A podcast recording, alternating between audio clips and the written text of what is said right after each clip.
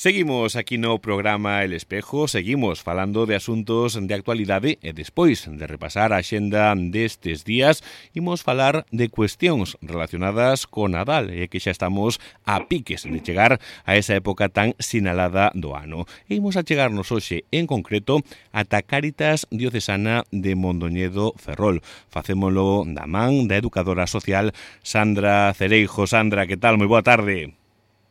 Hola, moi boa tarde. Bueno, estamos xa, pois, como dicíamos, neste tempo moi especial a nivel familiar, a nivel humano, a nivel tamén cristián, porque non dicilo, e tamén, non nos cansamos de dicilo, unha época moi importante pois para reivindicar cuestións solidarias, cuestións de acción social, en iso está todo o ano Cáritas, e tamén, como non podía ser doutro xeito, pois nesta campaña de Nadal, que ten como lema Agasalla o teu tempo, agasalla Masalla, a túa compañía. Eh, que podemos contar desta campaña que se inicia nestes días previos á, á época bueno, máis importante do ano, por decirlo de alguma maneira? Bueno, pois mira, eh, dende Caritas Diocesana, como decías, este ano, pois eh, queríamos poñer o noso acento na campaña nos medios necesarios para que, bueno, para que as persoas recuperan a súa dignidade e a súa autonomía. Eh, entonces, eh, bueno, pues eh, esta, este lema que contabas, non, de agasalla o teu tempo, agasalla a tua compañía, fai un pouco referencia a dar o noso tempo e o noso acompañamento. Entón, pois, bueno, hoxe en día que estamos todos tan estresados, que andamos todos tan, tan a tope, pois eh, doar un pouquiño do noso tempo, que é un ben tan preciado, eh, pois as persoas non que, que están pasando mal ou que están en situación de exclusión pois eh, bueno, de, unha satisfacción non? Entonces, en, en relación a iso pois xurde o lema eh, a nivel pois operativo, por decirlo de alguma maneira, bueno, como se dona, como se agasalla ese tempo, como se dona, como se agasalla esa compañía, dicíalo agora mesmo e, e moi ben. Eh, estamos neste neste mundo tan ajetreado que, que casi non temos tempo nin para nós mesmos, eh, como podemos facer tamén para para compartilo cos demais e coas persoas que máis o necesitan? Bueno, pois eh, nos dende Caritas Diocesana, eh, bueno, nos diferentes cartéis que, que están repartidos pois por toda a diócese, podemos ver, eh, bueno, varias eh, contas eh, en ese sentido, pois calquera doación a calquera desas contas, pois eh, será utilizada pois eh, para os distintos programas de Caritas.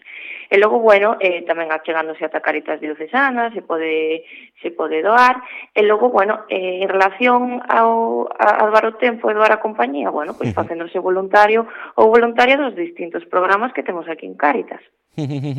Falando dos, dos programas, falábamos que estamos aquí, bueno, chegando a esta época de, de Nadal, que é unha época importante dentro do, do ano, pero durante todo, todo, todo o ano, pois Caritas está traballando en diferentes proxectos, diferentes programas, bueno, eh, sin ser exhaustivos, por suposto, porque non nos chegaría o tempo nin de tres ou catro programas para falar de todo o traballo que está facendo Caritas no, no territorio, pero bueno, que podemos resumir de, deses programas, deses proxectos que ten en marcha Cáritas aquí no noso territorio, aquí en Mondoña do Ferrol. Mira, pois nós eh, contamos con un programa de pois, reforzo educativo, bueno, un programa de familias eh, e infancia, onde, bueno, pois acompañamos a rapaces eh, que se atopan, bueno, en situacións difíciles, eh, bueno, que contan con familias eh, que se atopan en situación de exclusión social, e, bueno, eh, en ese sentido, eh, a eles e tamén ás súas familias, non?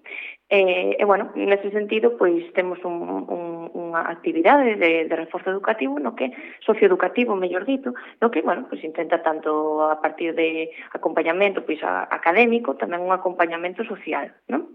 Logo por outra parte, temos o programa de persoas en fogar, que é un programa eh, bueno, pois temos aquí un centro de día na calle Magdalena 221, e bueno, eh, a parte de atención social, eh, evidentemente, eh, pois ofertamos eh, os servizos de, de lavandería, duchas, eh, e ademais eh, desayuno, pero ademais sobre todo tamén eh, estamos apostando pois, polo tema de, do desenvolvemento persoal e autonomía, polo tanto pois contamos con actividades socioeducativas eh, onde se pode promover tanto o desenvolvemento persoal como relacional, pero tamén contamos cun programa de emprego, non? Este ano apostamos máis que nunca polo emprego. Entón, bueno, pois eh, ofertamos formacións, e, e bueno, e, e traballo, non? Nese sentido, pois formacións no posto de traballo onde as persoas se poden pois eh, bueno, incorporar ao mundo laboral, non? Unha vez eh, realizan esa formación.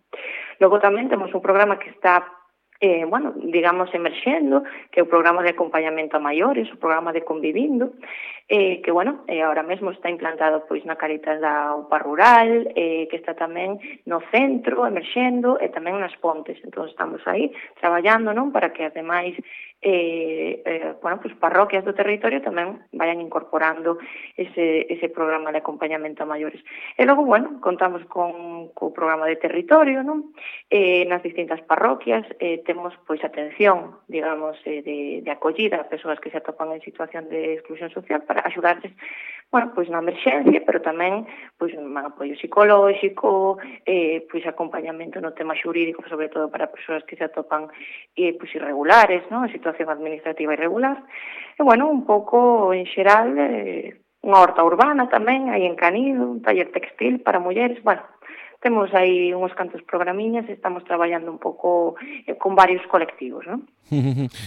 Voulle preguntar dúas cousas así para aclarar, sobre todo para mm, se si temos algún ointe ou algún ointe mm, despistado, despistada, pois o primeiro de todo, eh, Caritas Diocesana, ademais estábalo comentando en moitos dos, dos programas, dos proxectos que tedes en marcha, pois con ese nome, Caritas Diocesana, pois pertenece á diócese de Mondoñedo de Ferrol, moita xente igual pensa que como tede a sede en Ferrol, pois os programas solamente se centran en Ferrol, pero bueno, calquera ointe que nos estea escoitando dende Ribadeo, dende Viveiro, dende Xove, dende mm. Vilalba, que saiba que pode colaborar, falando coas diferentes delegacións parroquiais, supoño que aí tamén terá información de moitos proxectos, de moitas actividades nas que pode colaborar, non? Sí, logo de xeito específico en cada caritas parroquiais do territorio, como che contaba, pois eh, ten os seus programas específicos, porque evidentemente non son exactamente as mesmas realidades nun, claro, nun, claro. nun territorio que noutro. Entón, bueno, pois en Burela hai uns programas implantados, en Ferrol hai outros, bueno, en as Pontes hai outros, dependendo evidentemente do perfil da poboación e das necesidades detectadas de cada poboación. E eh, falando precisamente que será outra das cuestións interesantes do tema dos, dos perfis eh, ainda hai pouco máis dun mes cando se celebraba o día da, da Igrexa Diocesana sempre se pon bueno, moi en, moi en, en jaque esta cuestión de que é colaborar na Igrexa Diocesana? Pois é deixar un donativo na Igrexa é simplemente asistir ao culto religioso ou é colaborar de outra maneira? Entón falábase de que cada un de nós pois ten o seu perfil particular cada un é, entre comillas, pois bo na súa, na súa cousa, no seu eido, pois se unha persona pois canta e toca a guitarra, pois colabora na, na igrexa dunha maneira, se unha persoa pois ten don de xentes cos, coas persoas maiores, pois pode colaborar pois máis eh, nese tipo de traballo, se unha persoa pois ten máis don de xentes cos cativos pequenos, pois terá ese perfil. Supoño que iso tamén o valorades se o tedes en conta a hora dunha persoa que chega pois así de repente, pois eu quero ser voluntario de Cáritas, pois tamén se fará unha entrevista, preguntarase un pouco para ver pois cal é o seu o seu perfil perfil onde pode encaixar mellor, non? Efectivamente, pois as persoas nun primeiro momento acheganse coa idea de, de doar, como decíamos, o, un pouquiño do seu tempo, e o que se fai era de unha cita, en falar con el ou con ela, facerlles unha entrevista, e ver cales son as súas capacidades, as súas habilidades, e, por suposto, tamén os seus intereses e que é o que, que, é o que lle apetece facer. Entón, bueno, a raíz de, de iso, pois intentamos ubicalo pois tamén un pouco onde fai máis falta e tamén, evidentemente, atendendo ás súas capacidades e ás súas, eh, bueno, as súas habilidades, claro. Outra cuestión, estamos xa a finais de, deste ano 2023, xa neste proceso da, da pospandemia, despois duns anos complicados marcados por esa pandemia do, do COVID. Eh, bueno, como se fai esa valoración de, de, de ese traballo que se fixo durante estes anos de, de rearrancar moitos proxectos, de rearrancar moitos programas, e bueno, tamén como se presenta, agora que estamos tamén falando de desexos para o vindeiro ano 2024, pois o que, o que ven por diante. Bueno, pois, eh, como todos sabemos, presentase unha realidade pois mm, complicada, unha realidade na que cada vez eh, máis familias demandan acompañamento social e, e axuda, sobre todo de, de emerxencia. Eh, bueno, eh, a partir da pandemia, eh, bueno, por exemplo, aquí en Caritas Diocesana mm, seguiuse traballando sobre todo no programa de persoas sin fogar para atender a esas persoas. Eh, eh bueno, eh, preséntase moito traballo por diante, eu creo. Pois aí está, ese traballo importante de Caritas Diocesana de Mondoña do Ferrol. Como dicíamos ao longo da entrevista Moitos programas, moitos proxectos en marcha. E por lembrar, inda que o comentábamos antes Pois facemos ese convite a todas as persoas que nos estén escoitando Pois a doar, sexa dunha maneira ou doutra. Lembramos un pouquiño aí, Sandra Como teñen que facer todas as mm. persoas interesadas. Eh, pois mira, eh, nas, eh, nos cartéis que seguramente encontrarán pois polo seu territorio, aí aparecen eh, varias contas. Entón, pois se poden, se queren facer algún donativo económico, eh, poden facelo por aí. Eh, nese sentido tamén se, se a persoa é de Ferrol, a diocesana pois eh, está, bueno, achéganse ata a recepción, solicitan facer un doativo e eh, nada, suben ata arriba e xa poden facer o doativo aquí na administración. E logo tamén, pois, eh, evidentemente, doando, como decíamos, eh, o seu tempo, unha horiña aínda que sea a semana, un mínimo, o mínimo para nós é moitísimo, porque axudas a moitas persoas que o necesitan. E logo, bueno, na diócese, hai distintos, distintas actividades, eh, pois nese sentido, pois tanto para recaudar como para encontrarse, non? Eh, con esas persoas eh, que se atopan en situación de exclusión. Entón, pois eh, seguramente atoparán anunciadas as persoas moitísimos eh, eventos mm, pois en relación a Cáritas. Pois, eh, pois se me ocurre mm, por exemplo, un mercadillo solidario que hai aquí na carretera de Castela, eh, por exemplo, un chocolate solidario que hai pois na zona de Meirás, eh, pois eh, hai pouco en Narón houbo un concerto solidario tamén a favor de Cáritas, bueno, etcétera, etcétera. En, en, en as Pontes vai haber tamén agora un, un, un un chocolate solidario. Bueno, en todas as eh, parroquias suelen facer algo, entón animarse tamén a esa actividade eh, e colaborar coas, eh, coas voluntarias e voluntarias que os, que os organizan.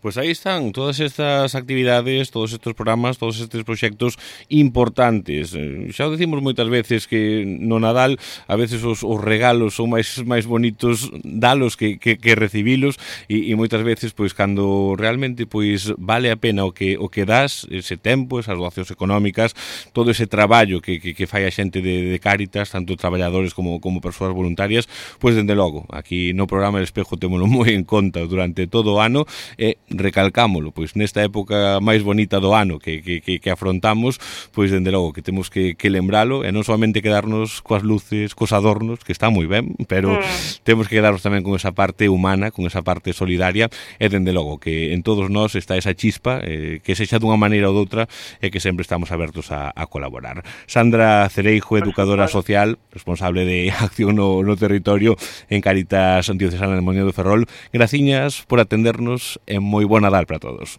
Muy gracias.